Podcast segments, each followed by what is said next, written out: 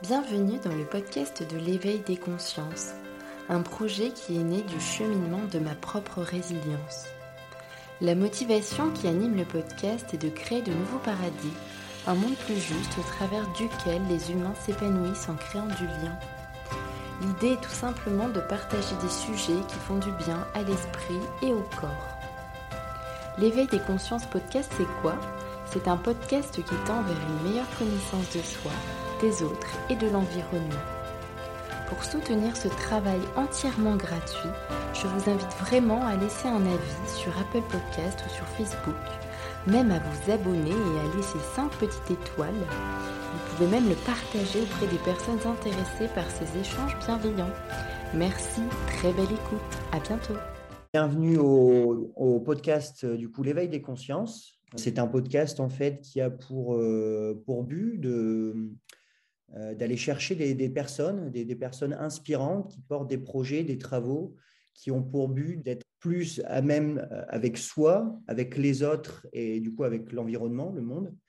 Donc aujourd'hui, on accueille euh, Catherine Emlé-Périssol. Bonjour. bonjour. Elle va nous parler d'un travail, d'un projet qui lui est cher, qui est la, la logique émotionnelle. Euh, voilà, donc je vais, la laisser se, présenter en, quelques mots, qui elle est, d'où elle vient et, ce qu'elle porte aujourd'hui euh, pour le podcast L'éveil des consciences. Bonjour Catherine et bienvenue. Bonjour Charles, merci de votre accueil, merci de me donner l'occasion de raconter, parce que ce que je vais faire, c'est que je vais raconter euh, cette belle, ce beau regard qui consiste à voir dans nos émotions non pas un problème à gérer, mais au contraire euh, l'expression de solutions qu'incarne notre corps et notre esprit euh, dans des environnements et surtout évidemment dans des environnements changeants, ce qui est évidemment le cas encore plus en ce moment, et comment euh, nous pouvons, en comprenant ce, processus, en comprenant ce mouvement, eh bien apprendre, parce que ça s'apprend, à être en phase avec euh, l'évolution euh, et les bouleversements actuels. Donc moi, je m'appelle Catherine Mlepérissol, j'ai 69 ans, euh, j'ai commencé mon activité professionnelle en devenant médecin, ce qui était déjà quelque chose d'assez énorme pour moi, parce que je viens d'une éducation beaucoup plus littéraire, j'ai une véritable passion pour les livres et la philosophie, et néanmoins, une passion euh, évidente pour arriver à comprendre ce que c'est qu'un être humain et notamment à comprendre comment les êtres humains qui sont euh, tellement, voilà, dont j'en suis une, donc c'est tellement important de se connaître et en même temps de voir à travers l'histoire ou à travers notre quotidien comment ces êtres humains peuvent se comporter d'une façon tellement terrible, tellement violente et donc, la question du mal est quelque chose, du mal et du mensonge, quelque chose qui a beaucoup, beaucoup occupé, préoccupé euh, la jeune fille que j'étais. Et je suis allée chercher curieusement des réponses du côté de la médecine, c'est-à-dire du côté de mais comment ça fonctionne euh, dans sa chair un être humain. Et je suis allée euh, chercher des réponses du côté de la fac de médecine. Donc, je n'ai pas été complètement satisfaite de ce côté-là, mais j'ai appris tellement de choses et j'ai surtout appris à être euh, à l'écoute avec la souffrance euh, en travaillant évidemment euh, comme tous les jeunes médecins à l'hôpital. Donc j'ai été médecin, médecin généraliste. Après, je suis allée du côté de plus d'écoute avec l'homéopathie et une connaissance différente de l'approche des pathologies. je me suis intéressée aussi à l'alimentation, c'est-à-dire tout ce qui rentre dans le corps, et évidemment aussi à l'émotion, à tout ce qui euh, euh, génère des comportements euh, émotionnels, des comportements défensifs. Et là, j'ai eu la chance de rencontrer des ouvrages formidables d'un homme formidable qui s'appelait Henri Laborie et qui, à travers ces deux ouvrages, La Nouvelle Grille, L'éloge de la fuite et bien d'autres, m'a ouvert véritablement un horizon de compréhension et qui m'a confirmé dans le fait que j'avais bien eu raison d'aller chercher du côté de la biologie euh, l'étude et la compréhension des comportements, puisque euh, à travers ses conférences et ses livres, euh, Laborie nous a donné à entendre d'une façon très claire que nos comportements sont d'origine biologique. Nos comportements sont biologiques. Et donc, à partir de là, ça allait vraiment dans le sens, non pas de la psychologie d'un moi blessé avec des parents qui avaient été comme ci, comme ça, qui fait que nous sommes blessés, mais du côté de, bah, tiens, comment est-ce que nous agissons, puisqu'il disait qu'un cerveau, c'est fait pour agir, comment nous agissons dans des contextes qui sont des contextes culturels et des contextes matériels, euh, complexes, euh, changeants, et comment, quelles ressources nous trouvons?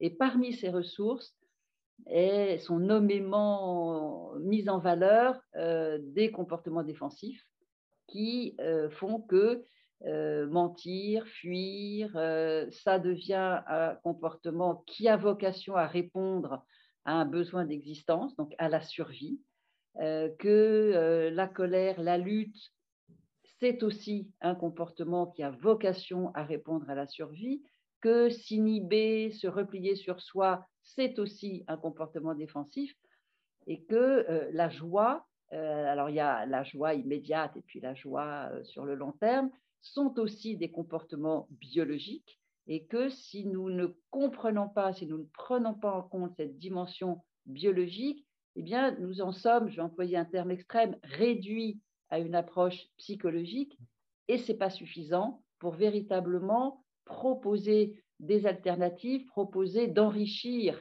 finalement notre vocabulaire existentiel et d'agir euh, dans la conscience de ces causes qui sont des causes très originelles euh, de notre existence.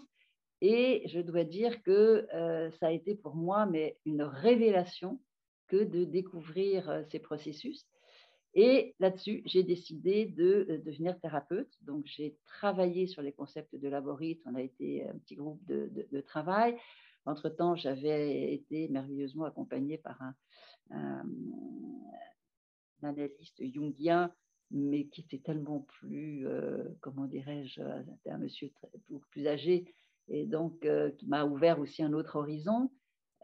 qui s'est passionné aussi pour ce que je lui racontais de laborite. Enfin, vraiment, ça a été formidable j'ai décidé de devenir euh, thérapeute et depuis plus de 30 ans, j'étudie ce phénomène euh, qui, et qui me donne la possibilité de rencontrer euh, ce qu'on appelle aujourd'hui les neurosciences mmh. et combien ces neurosciences, avec des grands noms,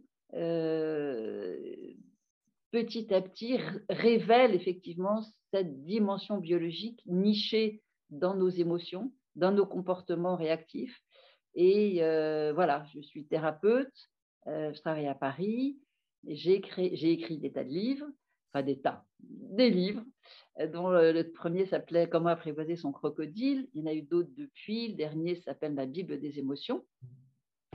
certains que j'ai écrits seul, d'autres que j'ai coécrits avec soit des proches, soit ma fille aînée, qui est journaliste.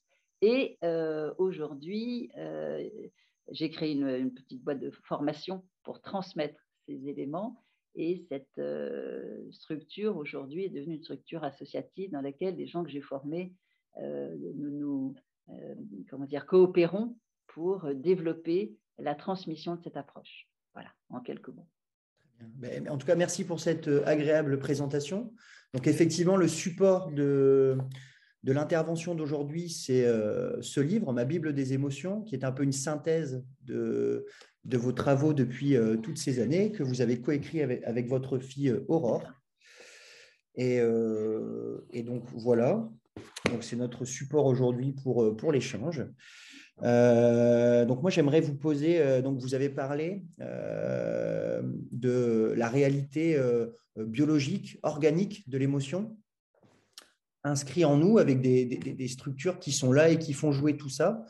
Euh, est-ce que vous pourriez euh, du coup définir en fait ce qu'est une émotion euh, D'abord, on va dire d'un point de vue étymologique, puis ensuite sur le point de vue biologique organique, et, nous parler et présenter brièvement les quatre émotions primaires dont vous parlez dans, dans votre livre? Ces quatre émotions primaires, elles démarrent déjà dans une réactivité, comment dirais-je, corporelle très automatisée, puisque le système nerveux, le cerveau, le système nerveux, très lié avec le système hormonal, immunitaire, etc., cherche naturellement à prolonger l'existence. Et donc, pour prolonger l'existence, nous sommes outillés, je pourrais dire même armés, de modes réactifs que nous qualifions, mais après même que la réaction ait eu lieu dans le corps, nous les qualifions, c'est-à-dire nous les nommons.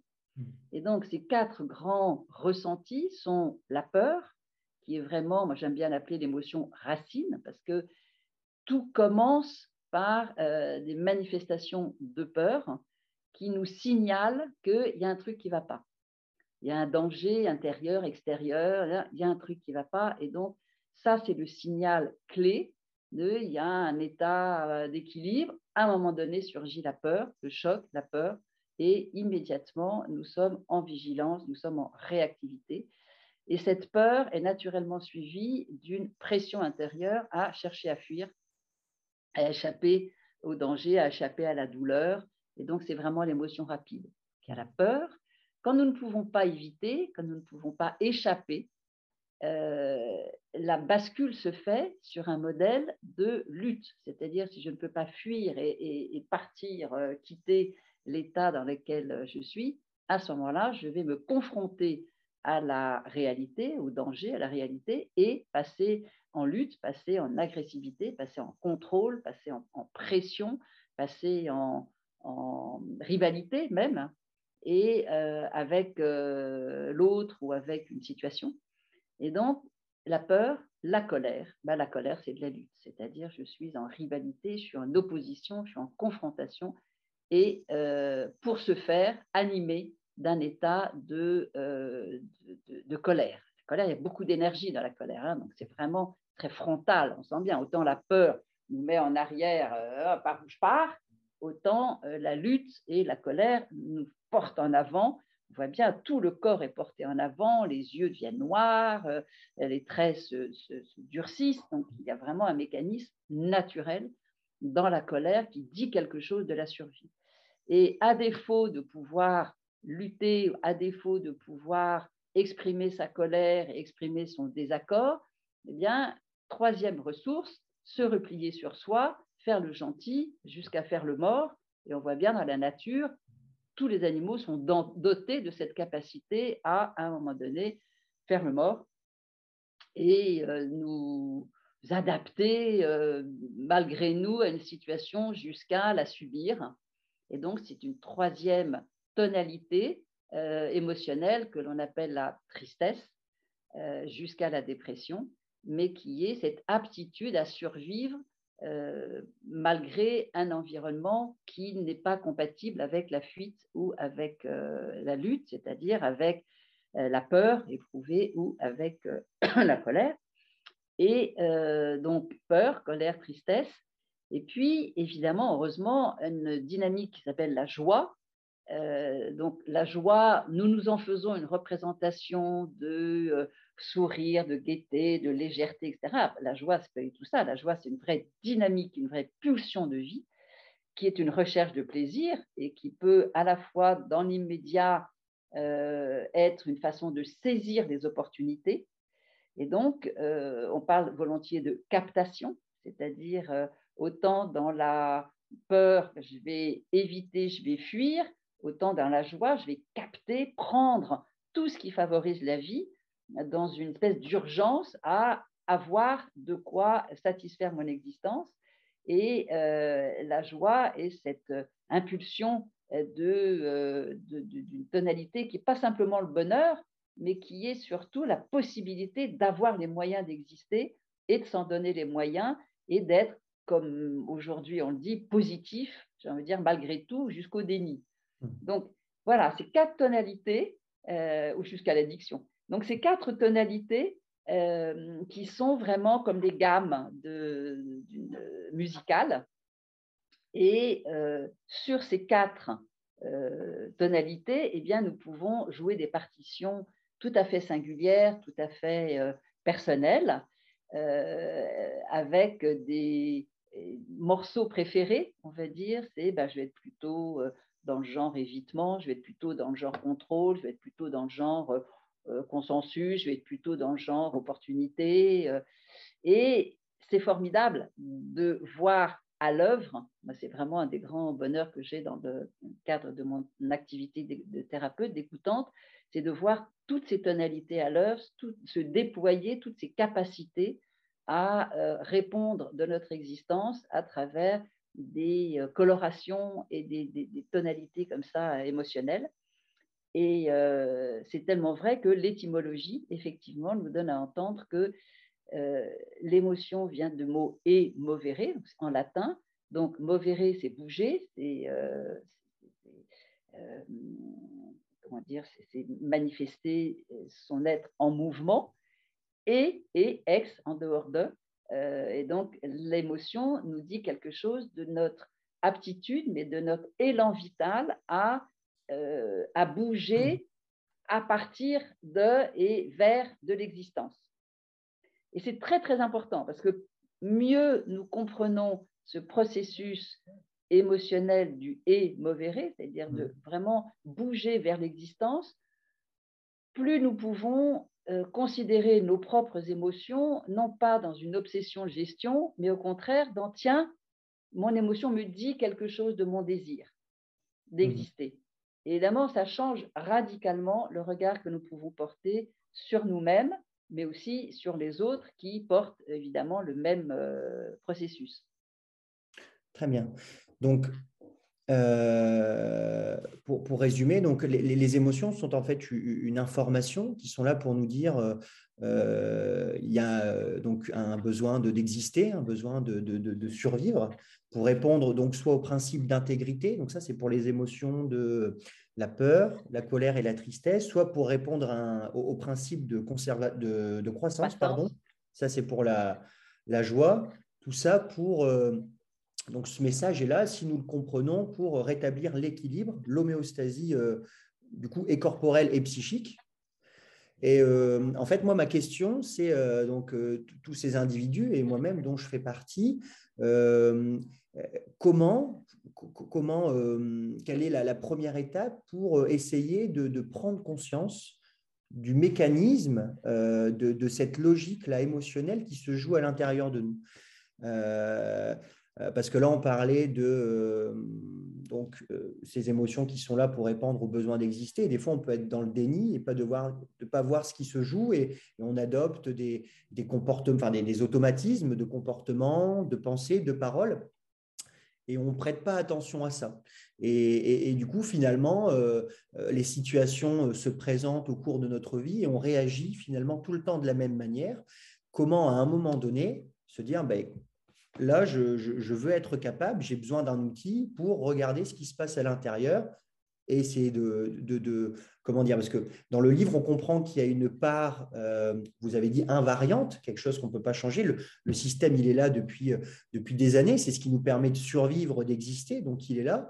Cette partie invariante est là, et en revanche, il y a ensuite l'émotivité, euh, ce cerveau-esprit qui va, en fonction de nos expériences, de nos vécus, de nos croyances, de notre culture, venir teinter tout ça et faire que, en tant qu'individu, on va adopter euh, certaines réponses de, comportement, de pensée et de parole face aux situations.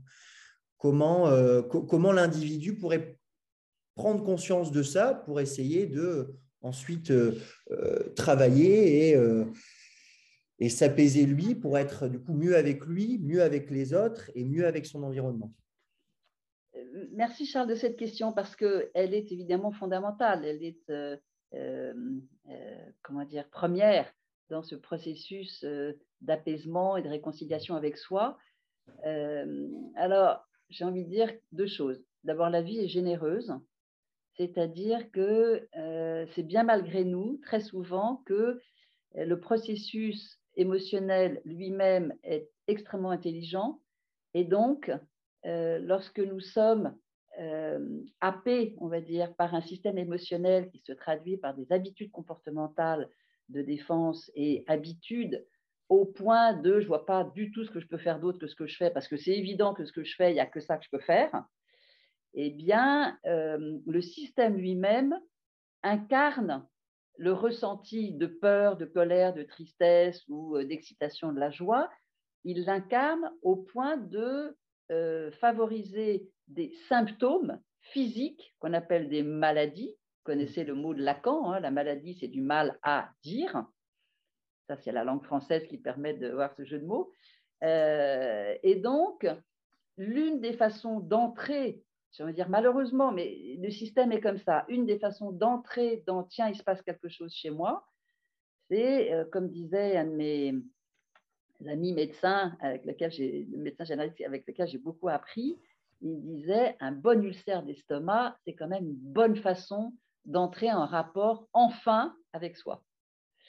Et euh, donc, je ne sais pas s'il y a des bons ulcères d'estomac, mais il y a des grandes douleurs, mhm. des manifestations euh, corporelles qu'on appelle des maladies à juste titre, euh, qui sont une façon d'entrer dans il y a un truc qui ne va pas. Mhm. Et là, on ne peut plus se raconter l'histoire comme quoi ça va, tout va bien, je fais ce que j'ai à faire, je sais ce que j'ai à faire, j'ai raison, euh, ce sont les autres qui ne me comprennent pas, euh, les parents ne m'ont pas transmis ce qu'il fallait, qui fait que du coup c'est moi qui suis malheureux, etc.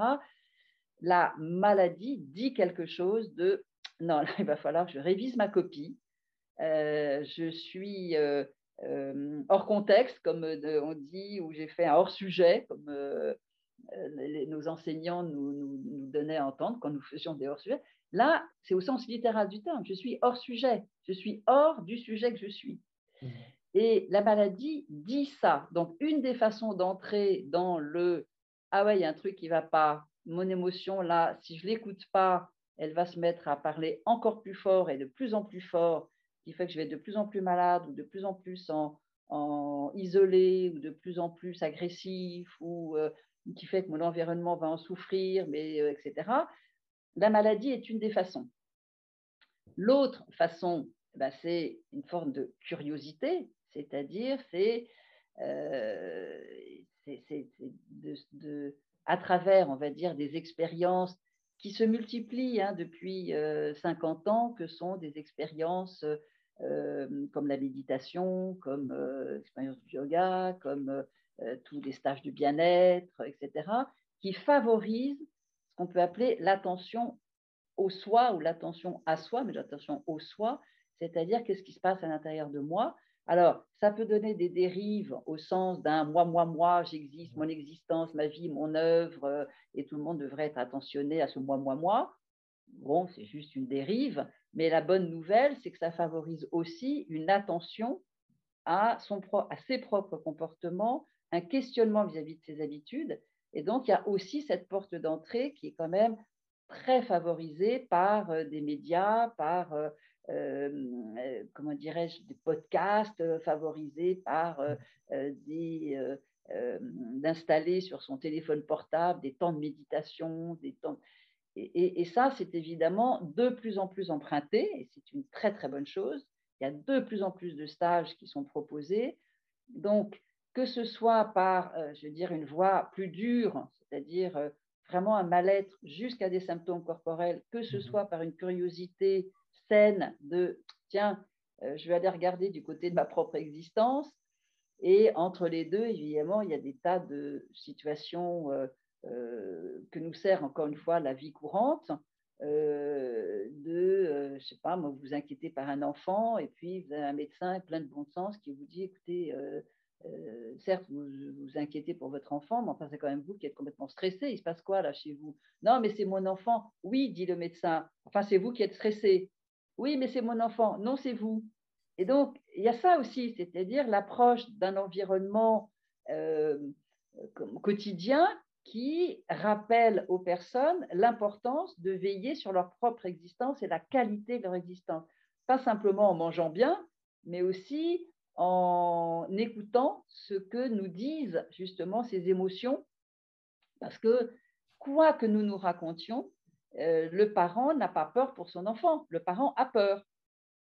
Et donc, euh, ça concerne le parent qui a peur. Oui, mais c'est mon enfant. Non, c'est votre peur à vous. Et donc, l'émotion parle de soi, définitivement de soi, en rapport avec un environnement humain, contextuel, euh, la guerre en Ukraine, etc c'est l'émotion est vraiment un langage qui nous parle de notre existence au sein d'un contexte. Il ne s'agit pas d'être notre existence juste moi, moi, moi. Non, mon existence dans un contexte, comment je suis en rapport avec le contexte, comment je m'y place, comment je m'y situe, comment j'y bouge, comment j'y pense, euh, et que l'émotion, c'est ça qu'elle raconte. Donc ce sont des façons d'entrer, on va dire, dans cette curiosité. Hmm. Euh, et, et, puis, il y a cette euh, richesse aujourd'hui culturelle qui nous donne de plus en plus à entendre comment fonctionne, et ça évidemment c'est ma passion, comment fonctionne ce système. D'accord. Donc, moi, si je résume un peu euh, là ce que j'ai compris, donc euh, l'émotion, donc, elle est un message, et si elle n'est pas entendue euh, par l'individu, il peut donc se passer ce que, enfin, ce qu'on peut appeler des, troubles psychosomatiques, c'est-à-dire qu'en fait le, le, déséquilibre va faire qu'un un organe va parler en, dysfonctionnant, il va y avoir une rupture d'équilibre. donc j'ai envie de dire finalement, ce qui nous confronte à nous-mêmes, souvent, c'est la souffrance. Euh, et, c'est souvent un certain euh, niveau de peine qui va nous faire dire, mais là, je, c'est assez, je, qu'est-ce que je peux faire pour, euh, qu'est-ce qui se joue en moi, pourquoi, pourquoi j'en suis arrivé là? Parce que profondément, nous cherchons naturellement un, état d'équilibre. Hmm. Mais quand cet état d'équilibre est contraint par euh, une pression à fuir la situation ou une pression à la contrôler, euh, ce désir d'équilibre, il est, euh, comment dirais-je, empoisonné en quelque mmh. sorte par certaines habitudes comportementales et qui ont évidemment des effets jusque dans le déséquilibre organique. Mmh. Et donc dans votre livre, alors je pense que c'est pour expliquer, donc c'est pour, euh, pour, pour c'est à, viser un peu pédagogique. Donc vous parlez du cerveau euh, corps et du cerveau esprit. Et euh, dans, la, dernière partie de votre, de votre bouquin, là, du bon usage des émotions, c'est marrant parce que vous expliquez que ces mécanismes de, de, défense qui sont là pour nous faire exister, nous faire survivre, nous dire ben là, il faut que tu réagisses comme ça. Nous, on va mettre en place des mécanismes de défense contre nos, propres mécanismes qui sont là censés nous défendre. Donc, c'est ce que euh, vous dites. Euh, enfin, moi, j'avais. Euh, du coup, on va chercher à, comprendre, à exister, à se, sécuriser, mais la plupart du temps, on va dire de façon standard, on, réagit mal à ces signaux. Est-ce que est-ce que est-ce que c'est euh, uniquement culturel? Est-ce que c'est euh, purement individuel? Est-ce que est-ce que c'est un peu des deux? Et euh, moi, finalement, ma question, c'est bah, quelle est notre part de, de, libre arbitre et comment on peut on peut on peut agir là-dessus en fait? Alors, effectivement, j'ai emprunté, et avec beaucoup de reconnaissance, la terminologie de cerveau-corps, cerveau-esprit à mmh. Lionel Nakache, qui est un, un neurologue. Un, neurologue. Euh, voilà. Et donc, euh, il, nous donne à voir euh, par, par, des techniques de la biologie comment nous sommes des êtres hybrides, cerveau-corps, cerveau-esprit. Et le, comment dirais-je, la façon dont nous pouvons dont nous nous voyons pardon, réagir à nos réactions, c'est de ça dont vous parlez. C'est-à-dire, c'est plutôt que d'entendre, d'oser, d'avoir le courage d'entendre le message euh, structurel et, incarné, euh, nous employons notre euh, énergie à contrôler notre système de contrôle, mmh. vérifier que, que, nous sommes en sécurité dans un espèce de puissant fond. Et donc, faute de connaître, faute d'oser rencontrer sa propre corporéité, toute notre euh, énergie ou beaucoup de notre énergie mentale cherche à éviter ou contrôler des manifestations qui sont des manifestations intelligentes euh, dans la racine même du processus. Est-ce que c'est euh, corporel Est-ce que c'est culturel? Évidemment, ce sont les deux, parce que les deux sont hybrides, bien ensemble, et donc, euh, la, comment dirais-je, la, culture, évidemment, s'empare de ce phénomène. Mais ce n'est pas d'aujourd'hui que nous cherchons à, cohabiter avec notre propre processus qu'on pourrait qualifier animal, c'est souvent ce qui est d'ailleurs euh, dit, c'est euh, à l'époque du Moyen Âge, il y avait le carnaval, c'était des journées qui étaient consacrées à se lâcher complètement et à manifester d'une façon explosive, on va dire. très bien expliqué dans le livre. Voilà, des, des, des, états euh, que, qui, là n'était enfin plus réprimé ni par la police ni par quoi que ce soit. Et donc, il y avait des changements d'identité, euh, il y avait des, manifestations de joie, d'ivresse, etc. Chez les Romains, c'était les bacchanales, etc. Il y a toujours eu dans nos sociétés euh, des façons de alors pas d'empêcher, mais d'essayer de donner un espace pour ces manifestations et, leur caractère débridé. puis une fois que c'était fait, tout le monde rentrait chez soi. Il y avait quelques effets secondaires, mais grosso modo, ça allait. Et donc, euh, dans notre société actuelle, alors il n'y a plus ces temps consacrés. Euh, les rituels sont d'ailleurs très, euh, comment dire, j'allais presque dire considérés comme dépassés, ce qui est mmh bien dommage, puisque l'homme est un être de, de rituel. Et il y, a au contraire, enfin, il y a au contraire, il y a une culture à la fois de la psychologie, c'est-à-dire connaissez-vous vous-même, hein, et à la fois de quand même une culture de la performance. Et est considéré comme quelqu'un de performant une personne, y compris un enfant, ce qui est une aberration parce que l'enfant n'a absolument pas le cerveau pour ça, euh, qui est censé gérer ses émotions. C'est le terme qui est apparu il y a 20-30 ans comme si l'émotion était un portefeuille d'action. Donc évidemment qu'il y a là une dérive euh, dans l'usage que nous pouvons avoir vis-à-vis de, notre, euh, ce que signifie l'émotion. Et évidemment, quand on dit ben, si on ne gère pas ses émotions, ça peut être n'importe quoi, des crises d'angoisse. Non, l'angoisse, elle dit juste que nous n'avons pas écouté le message.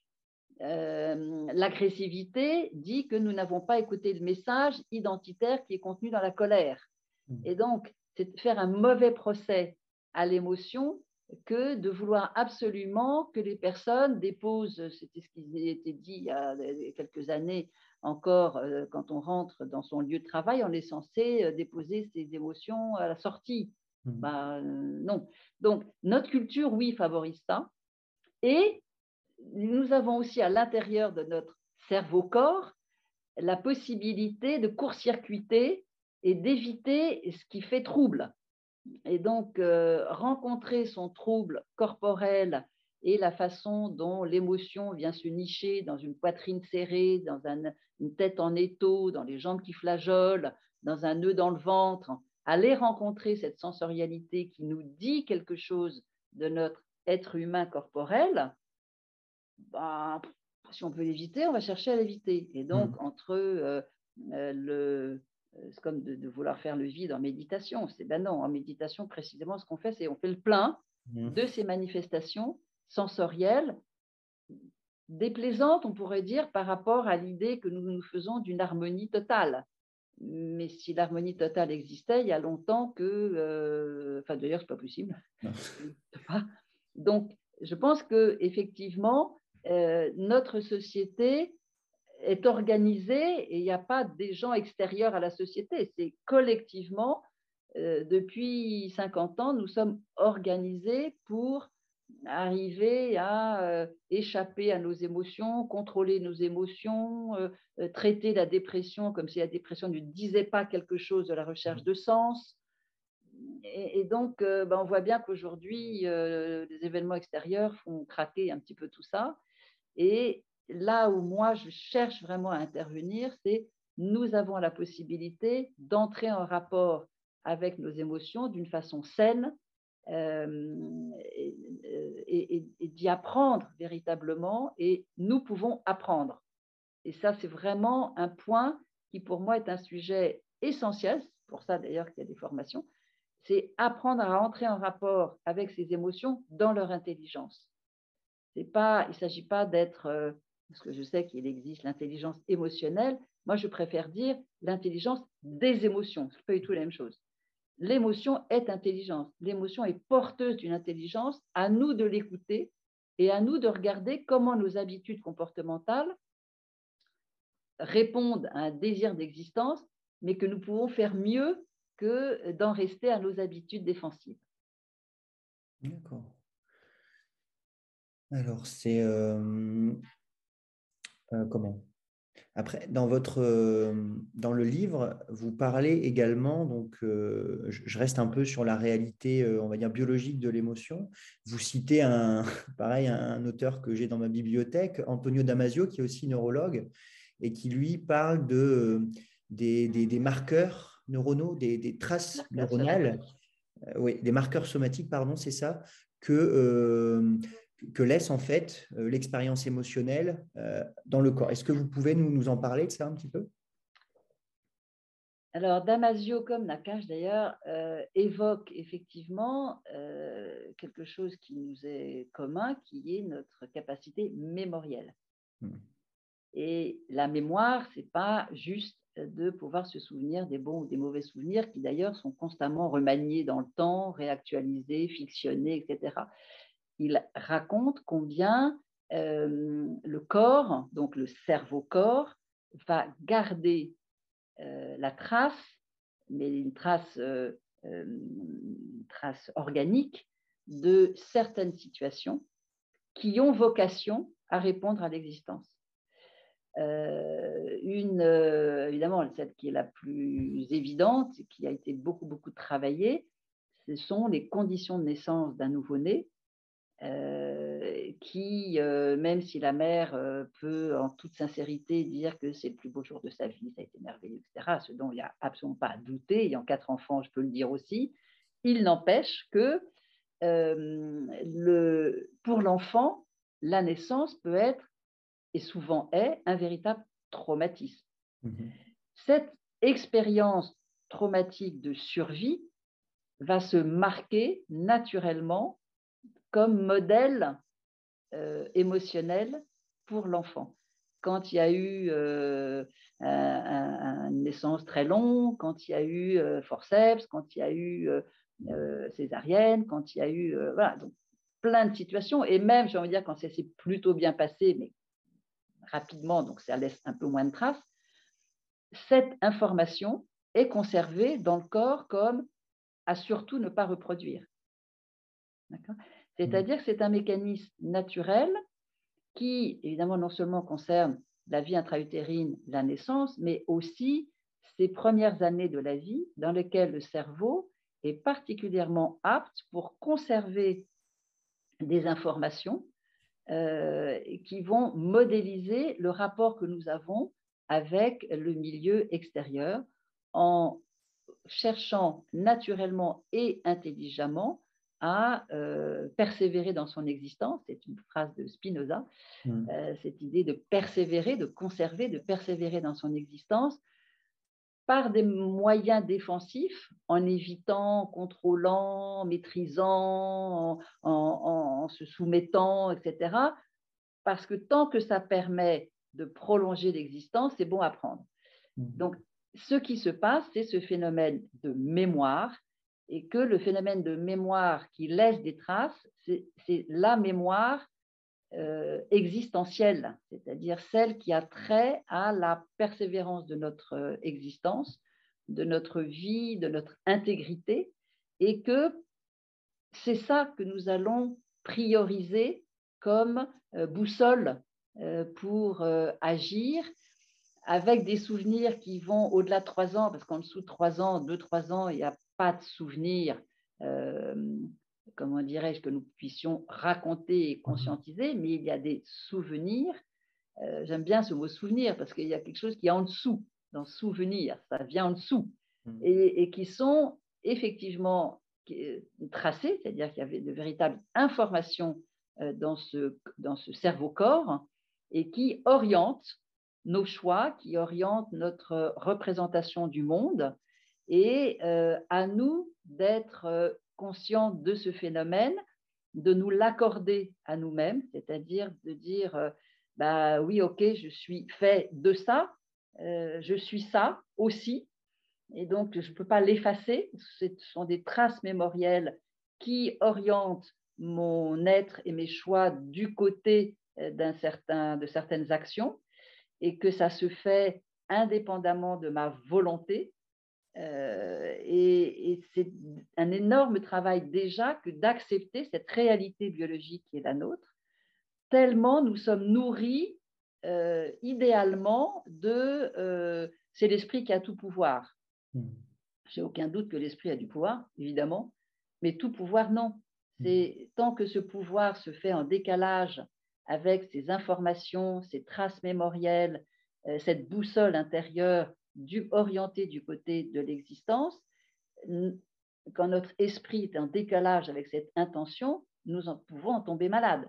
Donc, l'esprit n'est pas tout. L'esprit à sa force, le corps a sa force, et ce que nous pouvons faire, c'est accepter cette hybridation, accepter euh, cette euh, euh, réalité corporelle qui est la nôtre, et mieux nous l'acceptons, plus nous nous en émerveillons tous les matins en nous remerciant d'être ce que nous sommes et qui nous sommes, plus nous pouvons aborder les situations, y compris les plus complexes, dans un état d'esprit, du coup, qui est un état d'esprit d'attention, de curiosité, euh, d'imagination, de créativité. Euh, et, là, effectivement, en apprenant ce qui se joue intérieurement, euh, nous favorisons ce qu'on appelle souvent le champ des possibles, c'est-à-dire nous favorisons un état d'ouverture aux possibilités d'action en plus des habitudes. Il ne s'agit pas, c'est très difficile de supprimer une habitude, on le sait tous. Ce que nous pouvons faire, c'est ajouter des attitudes qui vont petit à petit remplacer mmh euh, les, certaines habitudes euh, qui aboutissent toujours au même endroit. C'est fait d'ailleurs pour ça, une habitude. Et, euh, et, donc, la logique émotionnelle, la compréhension de ce processus émotionnel est à chaque fois une invitation à dire, OK, j'ai bien compris, le sens de la vie, c'est ça. Jusqu'à présent, je m'y suis pris de cette façon. Sensoriellement, de toute façon, je n'ai pas le choix parce que je suis un corps, avec tout ce que cette dynamique corporelle me donne comme contrainte et comme invariant. Et c'est en connaissant ce processus que je peux devenir plus inventive, plus inventive, euh, plus créatrice dans l'esprit justement de euh, orienter par cette boussole intérieure. Ben, ce, que vous, venez de dire, c'est très agréable. Moi, je trouve que c'est, très porteur euh, d'espoir. Je pense aux, auditeurs qui vont, qui vont nous, écouter et qui sont comme nous des êtres humains et qui doivent sûrement être pris euh, dans, ces, dans, ces torrents parfois ces tempêtes émotionnelles. moi, j'aimerais vous, vous, demander, du coup, là actuellement, donc, vous êtes, comment dire, pour finalement une éducation à comprendre l'intelligence finalement des émotions dans notre besoin d'existence. Et euh, quels conseils vous auriez à donner aux, personnes qui vont nous, écouter et, euh, et, qui sont sous le coup de, leurs émotions finalement euh, Qu'est-ce que vous les, inviteriez à, faire là à notre époque actuellement? Alors, comme l'époque, il y a une accélération du changement, on va dire. Et donc, du coup, la posture, l'attitude éducative est évidemment encore plus importante puisque euh, nous avons à répondre à ces transformations qui sont d'actualité. Elles ne sont pas devant nous, nous, y sommes déjà dans ces mmh. transformations. Et donc, euh, un peu comme euh, ce qu'on dit dans les avions, c'est-à-dire s'il y a une dépressurisation, le premier geste que fait l'adulte, c'est déjà de se mettre son masque à gaz son masque à gaz, je ne sais pas comment on appelle ça, pour respirer là. Euh, et euh, dans un deuxième temps, euh, une fois que l'adulte respire, il met le plus vite possible le même objet pour que l'enfant qui est à côté puisse respirer. Mmh. Et donc, la première chose, c'est une invitation pour les parents déjà à, à travers des ouvrages, à travers une réflexion à travers un groupe de parole, à travers euh, des stages, à travers la découverte de ce, qu'est réellement euh, l'émotion et ce que notre association à l'Institut de logique émotionnelle cherche vraiment à transmettre, c'est ben, déjà commencer par vous outiller, outiller mieux, qui fait que vous regarderez l'élève, l'enfant euh, et vous-même comme des, non pas en, en identifiant l'élève comme paresseux, incapable, mais comme un enfant qui aspire à étudier, parce que ça c'est dans la nature humaine, pas forcément étudier euh, euh, le cours de physique d'aujourd'hui, mais un élan vers l'étude, parce que être hybride, ça veut dire un être qui aspire à la cognition. Euh, et donc, c'est déjà de se regarder, de regarder et de nous regarder ensemble comme tous inspirés par ce désir, cet élan de vie, euh, et que les manifestations euh, émotionnelles traduisent cet élan à travers des habitudes et des comportements qui peuvent paraître paradoxaux, c'est-à-dire que moi l'élève étudie, plus il est en échec, plus il est en échec, plus il est malheureux, plus il est malheureux, moins il étudie. Donc on pourrait dire, bah, non, ça ne marche pas. Si, si l'adulte arrive à voir que l'enfant, en cessant d'apprendre, dit quelque chose de son désir de sens, à ce moment-là, oui, il est possible d'aller le rencontrer. Et donc ça, c'est déjà le premier point. Le deuxième point, puis alors un troisième. Le deuxième point, c'est apprendre à écouter. Ça a l'air, j'en vais l'air d'enfoncer une porte ouverte, mais quand j'écoute les personnes en entretien et qui me disent non mais moi je sais écouter et donc voilà, d'en entendre un peu plus. Non, la personne, elle sait prendre ce que dit l'autre et immédiatement conseiller, la plupart du temps. Non, mais je sais.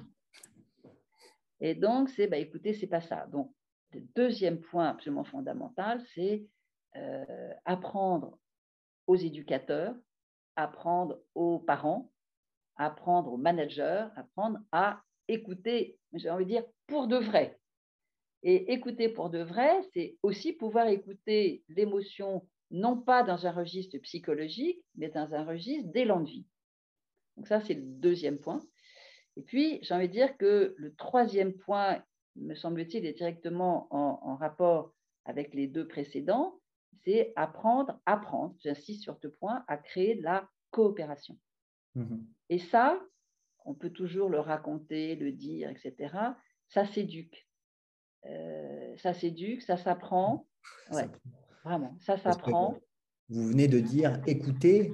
Euh, écouter, c'est actif parce que euh, faire l'expérience de l'écoute, et c'est pour ça, je pense que les gens réagissent, c'est pour se couper, c'est parce que écouter, ça fait ressentir des choses. Ça, met, ça, met, en, ça met en mouvement des choses à l'intérieur de nous. Et des fois, des choses. et, je pense que des fois, des choses qu'on on soupçonnait même pas, et, voilà, et qu'on a, qu'on a envie de contrôler, je pense que finalement, voilà, et, pour écouter, il faut déjà avoir conscience qu'effectivement, il se passe des choses à l'intérieur et de, et de l'accepter et de, et de, se dire c'est un travail. Euh, l'écoute, c'est vraiment, c'est vraiment un travail pour celui qui écoute.